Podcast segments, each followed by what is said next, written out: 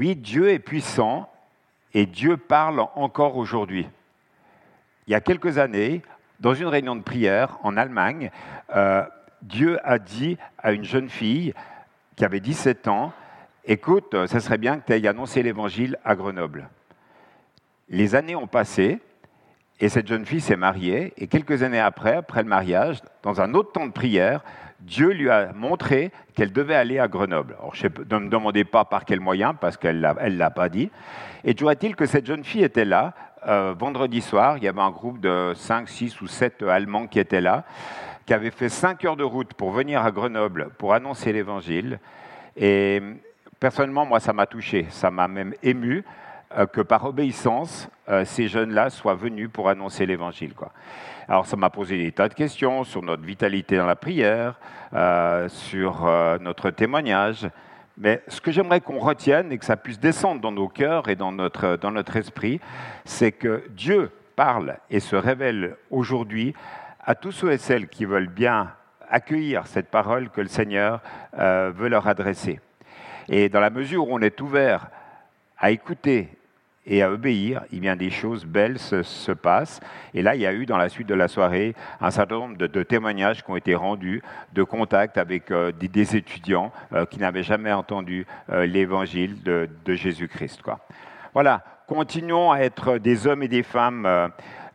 Qui non seulement donnons financièrement, parce que nous donnons financièrement, nous soutenons les, œuvres parmi les étudiants, euh, mais qu'aussi notre vie de prière soit en adéquation euh, par rapport à cela. Si on donne seulement mais que l'on ne prie pas, pour moi, il y a quelque chose qui, manque véritablement. On va continuer notre, notre réflexion. Euh, juste un petit problème. voilà, c'est parti. La suite de notre texte, donc dans 1 Jean 2, les versets 12 à 28, le thème de, ce jour, de ce matin, marchons dans la lumière dans une société qui ne connaît pas Dieu. Et juste avant qu'on lise le texte, est-ce que vous avez déjà goûté de la vraie vanille? Pas de la vanille chimique, mais de la vraie vanille. Voilà, une vanille comme celle-là. Vous savez, c'est ces petits bouts euh, bruns que l'on retrouve, que l'on peut couper en petits morceaux pour, euh, pour notre pâtisserie. C'est vrai que c'est un goût différent entre euh, la chimie et la réalité vraie de la vanille. Et c'est vrai qu'on aime tous ce qui est authentique.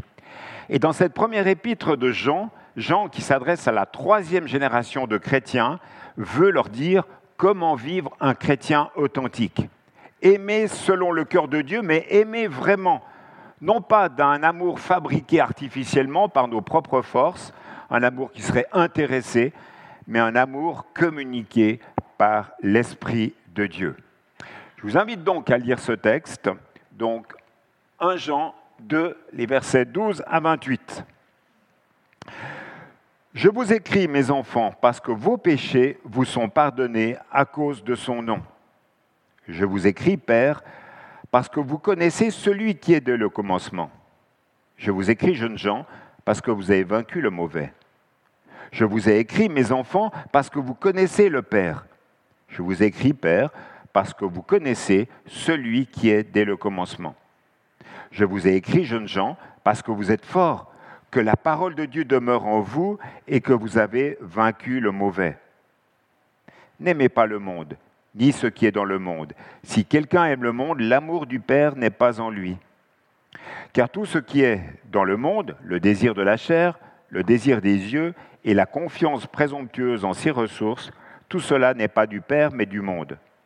Or, le monde passe et son désir aussi, mais celui qui fait la volonté de Dieu demeure pour toujours. Mes enfants, c'est la dernière heure. Vous avez entendu dire qu'un antichrist vient et il y a maintenant beaucoup d'antichrists. De là, nous savons que c'est la dernière heure. Ils sont sortis de chez nous, mais ils n'étaient pas des nôtres, car s'ils avaient été des nôtres, ils seraient demeurés avec nous. Mais ainsi, il est manifeste qu'aucun d'eux n'est des nôtres. Quant à vous, vous avez une onction de celui qui est saint, et tous, vous savez. Je vous ai écrit, non parce que vous ne sauriez pas la vérité, mais parce que vous la savez, et parce qu'aucun mensonge n'est de la vérité. Qui est le menteur, sinon celui qui nie que Jésus est le Christ? Le voilà l'Antichrist, celui qui renie le Père et le Fils. Quiconque renie le Fils n'a pas non plus le Père, celui qui reconnaît le Fils a aussi le Père. Quant à vous, que demeure en vous ce que vous avez entendu dès le commencement? Si ce que vous avez entendu dès le commencement demeure en vous, vous demeurerez vous aussi dans le Fils et dans le Père. La promesse qu'il nous a faite, lui, c'est la vie éternelle. Je vous ai écrit cela au sujet de ceux qui vous égarent. Quant à vous, l'onction que vous avez reçue de lui demeure en vous, et vous n'avez pas besoin que quelqu'un vous instruise. Mais comme son onction vous instruit sur tout, qu'elle est vraie et qu'elle n'est pas mensonge, demeurez en lui comme elle vous y a instruit.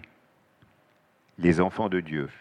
Et maintenant, mes enfants, demeurez en lui pour que, quel que soit le moment de sa manifestation, nous ayons de l'assurance et qu'aucune honte ne nous fasse nous éloigner de lui à son avènement.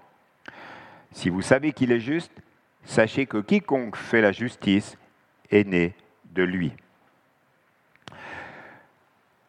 Comme vous venez de l'entendre, Jean avait à cœur de toucher le cœur de toutes les générations de l'Église. C'est pour cela qu'il est question de frères et sœurs, de petits-enfants, de jeunes gens et des pères.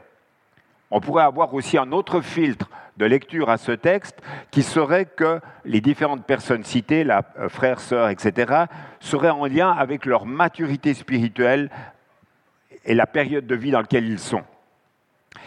Avant d'aborder mon premier point, j'aimerais vous poser une question fondamentale pour toute notre identité chrétienne, et c'était le verset 12 qui nous interpellait il y a un instant. Je vous ai écrit, mes enfants, parce que vos péchés vous sont pardonnés à cause de son nom. Il en a déjà été question ce matin, je vais en remettre une couche, excusez-moi, mais je pense que c'est important. Qu'est-ce que cela change pour vous, le fait de vous savoir pardonner?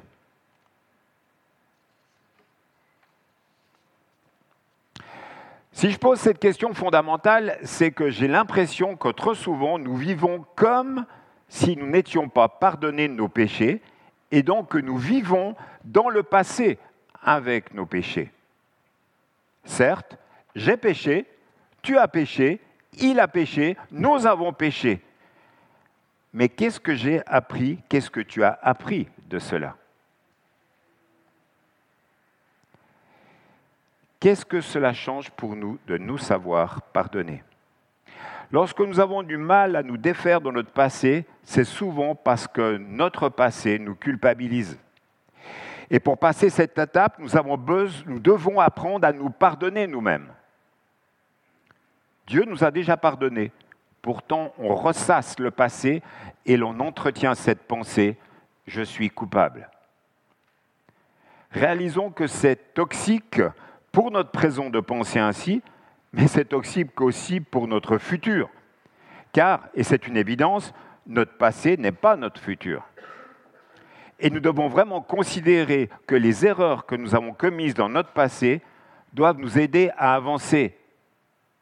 Pour cela, faisons-nous grâce les uns les autres, je pense plus particulièrement au sein des familles, et déjà, faisons-nous grâce à nous-mêmes. Si nous savons dans notre tête que nous avons été pardonnés par Dieu, ne, nous, comportons, nous comportons pas comme si ce n'était pas le cas, mais que ça puisse vraiment descendre à notre cœur et que l'on puisse vraiment être libéré de cela. Dans ce texte, nous voyons comme premier aspect que le chrétien et la chrétienne sont des personnes qui ont des valeurs. Et la notion de la valeur, du fait de savoir que l'on a été pardonné, est une valeur fondamentale qui fonde même, qui fonde la réalité de notre identité. Le chrétien n'est donc pas attaché aux aspects du monde sans Dieu, car les pères, les jeunes gens, les petits-enfants ont des valeurs communes.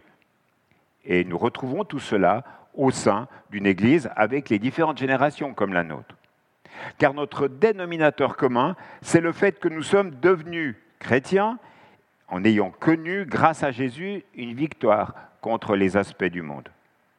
Et quand tu as connu cette victoire, tu ne peux plus être attaché aux valeurs du monde qui sont superficielles et vides. Tu as envie, tu as ce désir de t'attacher davantage aux valeurs du royaume de Dieu.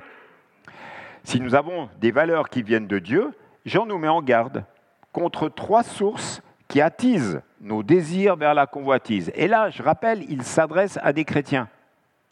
Et ces trois sources sont la chair, les yeux et l'orgueil. Et bien sûr, la convoitise peut avoir des objets divers selon nos périodes de vie, selon nos réalités de vie, selon nos situations de vie. Et là, bien sûr, et la semaine dernière, Eric nous le rappelait dans sa prédication, nous avons là de nouveau un clin d'œil sur ce qui s'est passé dans le Jardin d'Éden. Car ce qui s'est passé dans le Jardin d'Éden se reproduit encore maintenant.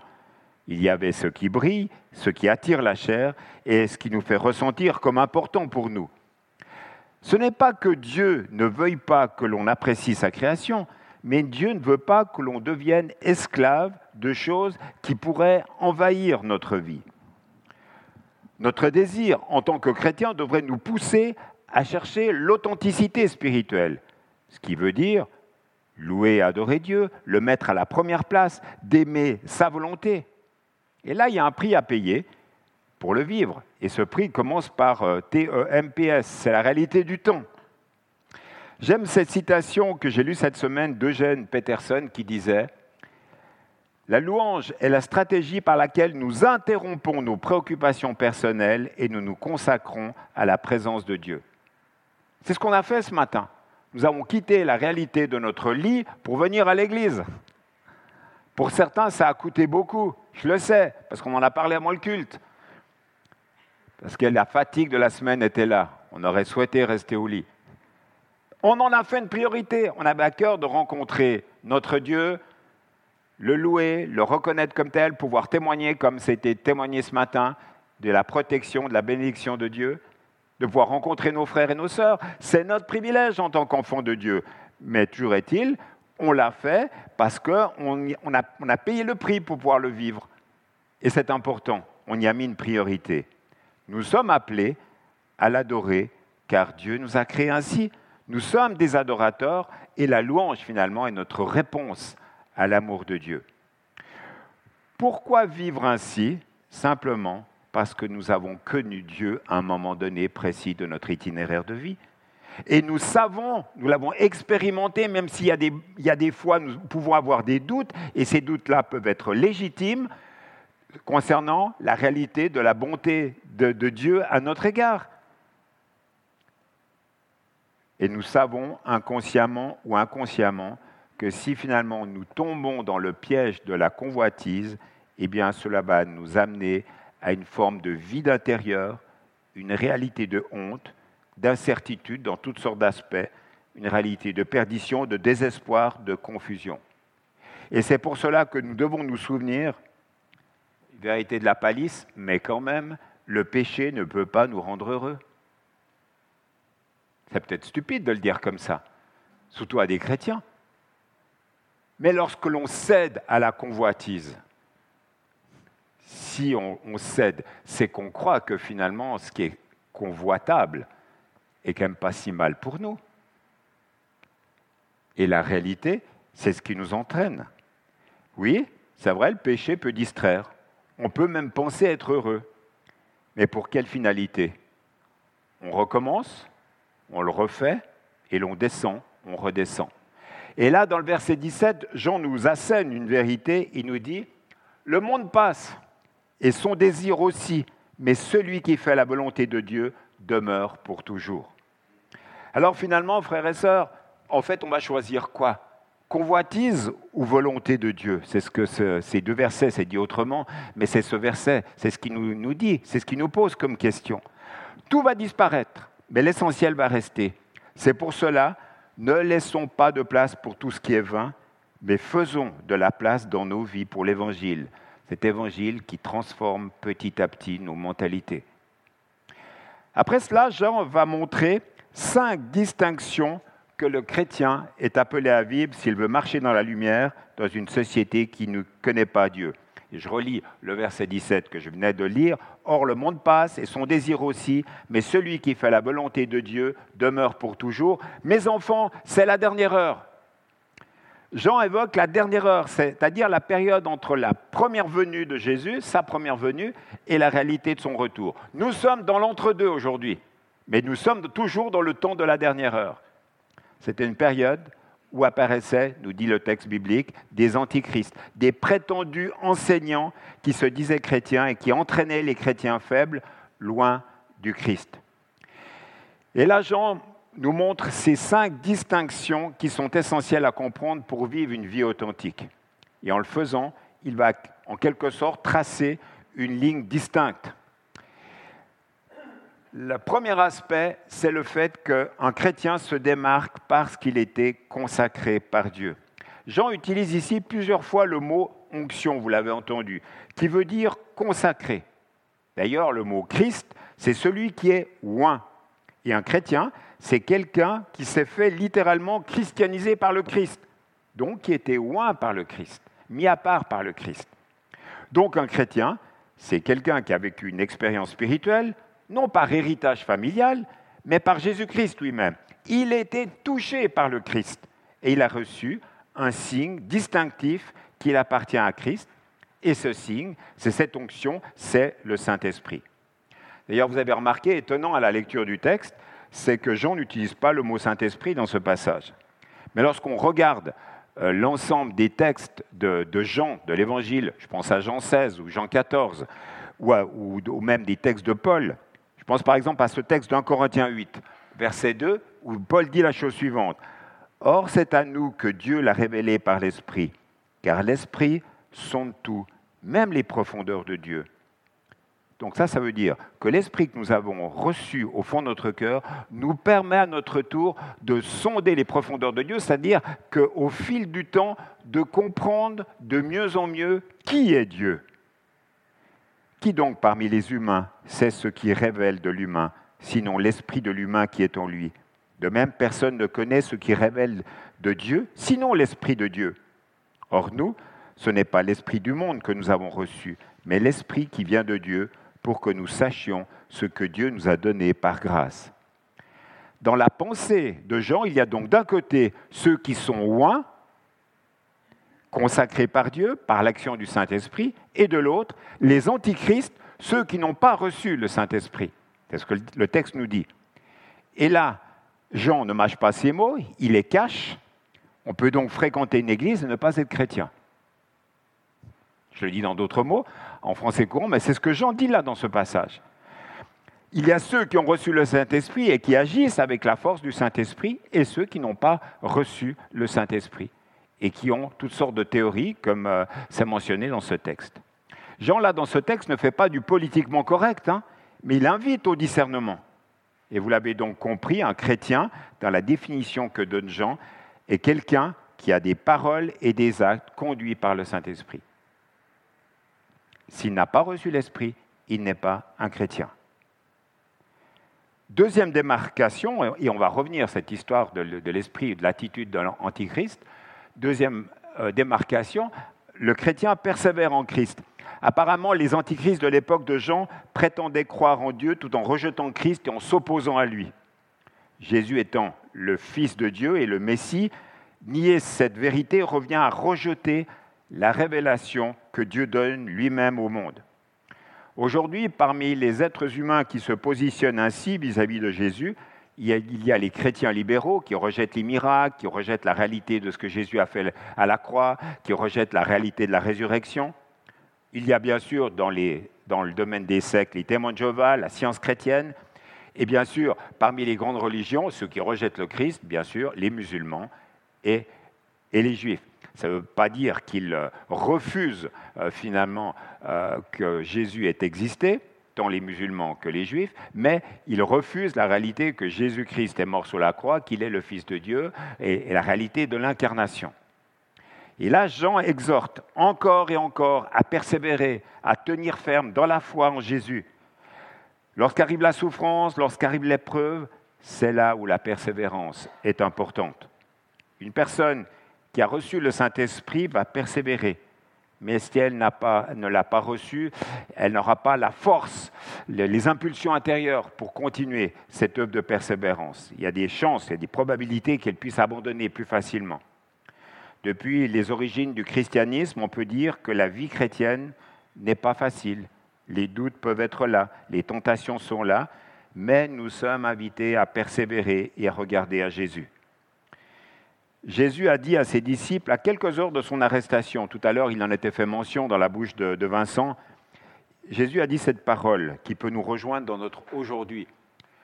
Je vous ai dit tout cela, donc c'est le discours euh, des dernières heures, des derniers moments. Et Jésus, qui a ses disciples là devant lui, leur dit, je vous ai dit tout cela pour qu'en restant unis à moi, vous ayez la paix. Dans le monde, vous avez à souffrir, mais prenez courage, j'ai vaincu le monde. La souffrance peut être présente, mais la paix de Dieu peut l'être aussi. La souffrance peut être présente, mais la paix de Dieu peut l'être aussi. Donc un chrétien qui persévère en Christ va aussi, troisième aspect, va croire en Christ. Vous allez me dire, bah bien évidemment, un chrétien par définition, il croit en Christ. Ce que je veux dire par là, c'est que croire au Christ, c'est pas seulement croire au Seigneur Jésus et tu seras sauvé. C'est plus complexe que cela, car en lisant les enseignements de, Jésus et en désirant les appliquer dans nos vies, on doit rentrer dans une, spiritualité qui doit être de plus en plus profonde et avoir ce désir de, rejeter toute forme de, superficialité dans notre approche du texte biblique. Je pense qu'on a une marge de progression en tant que chrétien évangélique par rapport à cela creuser la Bible, rechercher à la comprendre et à la pratiquer, ce n'est pas être un télo que d'avoir cette attitude-là. Je plaide pour une foi intelligente, tout simplement. Et je donne un exemple dans la Bible. Saul de Tarse, avant sa rencontre avec Jésus sur le chemin de Damas, c'était un, allez, un pharisien sincère, mais aussi un intellectuel juif, un intellectuel juif qui avait été au pied de Gamaliel pendant toute sa formation. Il avait des convictions, et parmi une de ses convictions, c'est qu'il croyait que les chrétiens étaient une secte. Il croyait honorer Dieu en les persécutant. Et là, Jésus l'arrête sur le chemin de Damas. Saul, pourquoi me persécutes-tu? Sa conversion fera de lui un homme nouveau, un homme transformé, et son intelligence et sa connaissance sera sanctifiée par le Saint-Esprit. Et c'est ainsi que son intelligence sera mise au service de Dieu, mais aussi à notre service, afin que nous ayons les textes bibliques que nous avons aujourd'hui. Persévérer en Christ, croire en Christ, et bien sûr, ce passage nous invite à espérer. Il était question d'espérance tout à l'heure aussi. L'espérance en Christ, c'est quelque chose d'important pour nous en tant que chrétiens. Pourquoi? Parce que dans le message donné par Dieu, dans le message donné par Jésus, il y avait cette réalité de l'espérance.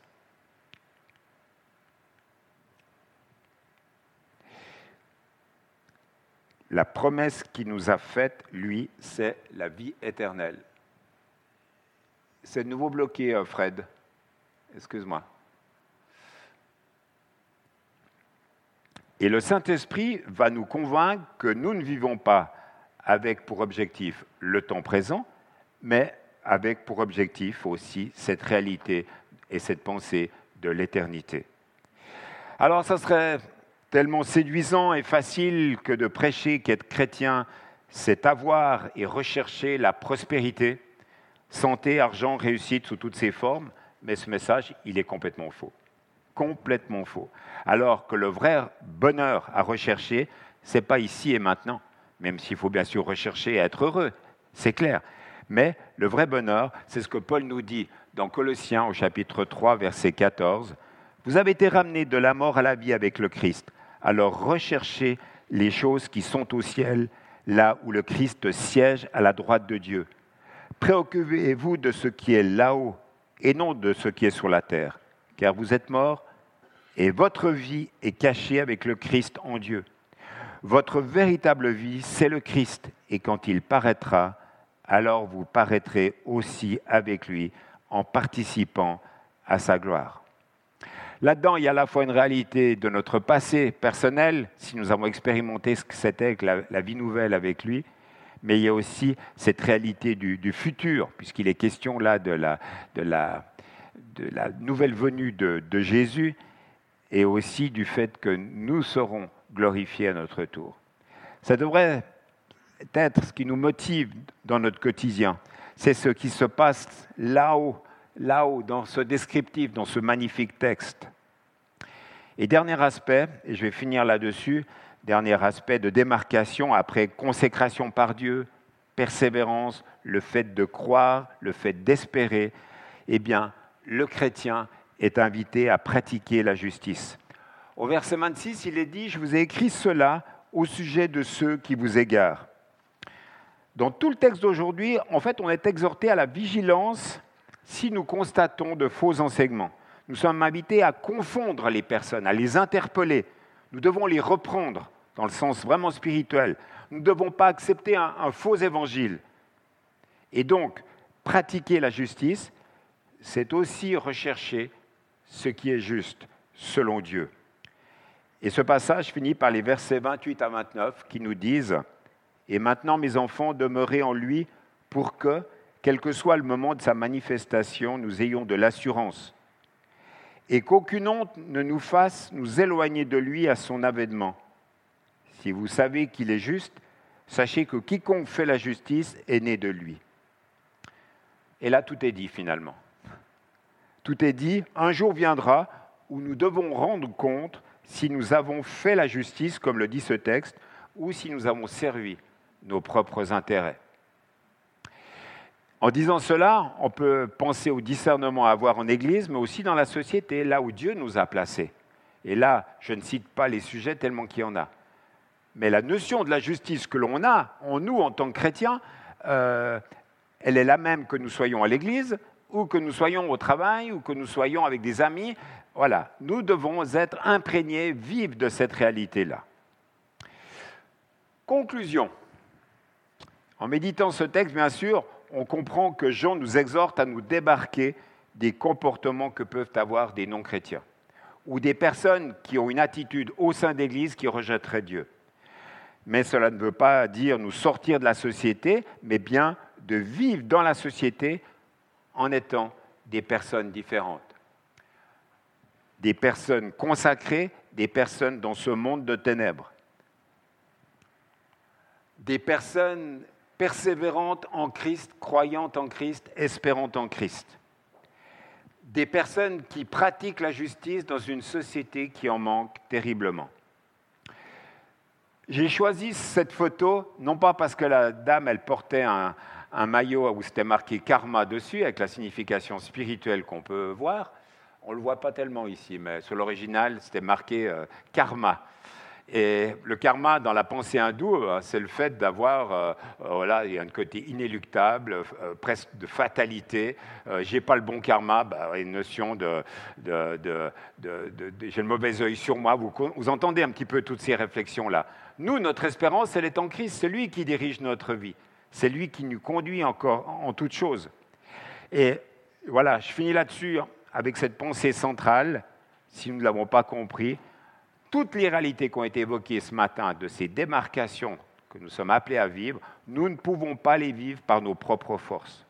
Tout cela, c'est un style de vie donné par le Saint-Esprit.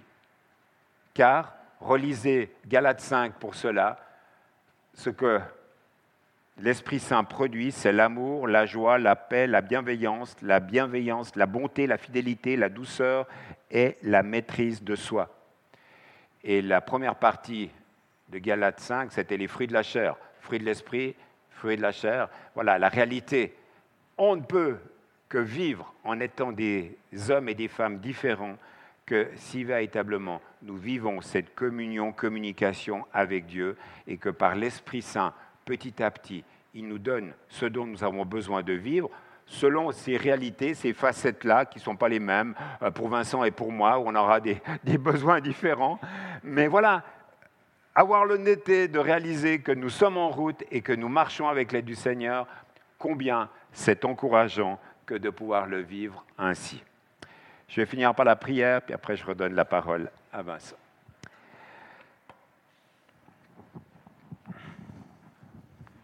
Dieu notre Père, nous voulons te remercier pour ta parole. Merci pour euh, ce passage qu'on a pu méditer ensemble ce matin. Que cette parole, Seigneur, que, que nous avons lue puisse non seulement être là, présent dans notre esprit, dans notre intelligence, mais qu'elle puisse descendre dans notre cœur. Je te prie vraiment, Seigneur, qu'il puisse y avoir un impact profond dans certains domaines de notre vie pour que nous puissions vraiment être euh, des acteurs heureux de te connaître, des hommes et des femmes enthousiastes à l'idée de se faire toucher et transformer par l'action de ton esprit. Seigneur, continue ton œuvre dans nos cœurs, dans nos vies, au sein de la communauté. Resserre nos liens les uns avec les autres, que nous puissions nous encourager les uns les autres dans cette marche avec toi et que dans nos petits groupes en semaine, nous sachions vraiment nous approprier, partager, témoigner ce que tu fais. Car oui, tu es puissant, oui, tu es vivant, et oui, tu te révèles à nous, aujourd'hui encore. Merci pour ce que tu fais, et merci pour ce que tu vas faire encore, et on te rend grâce pour toutes choses, Seigneur. Amen.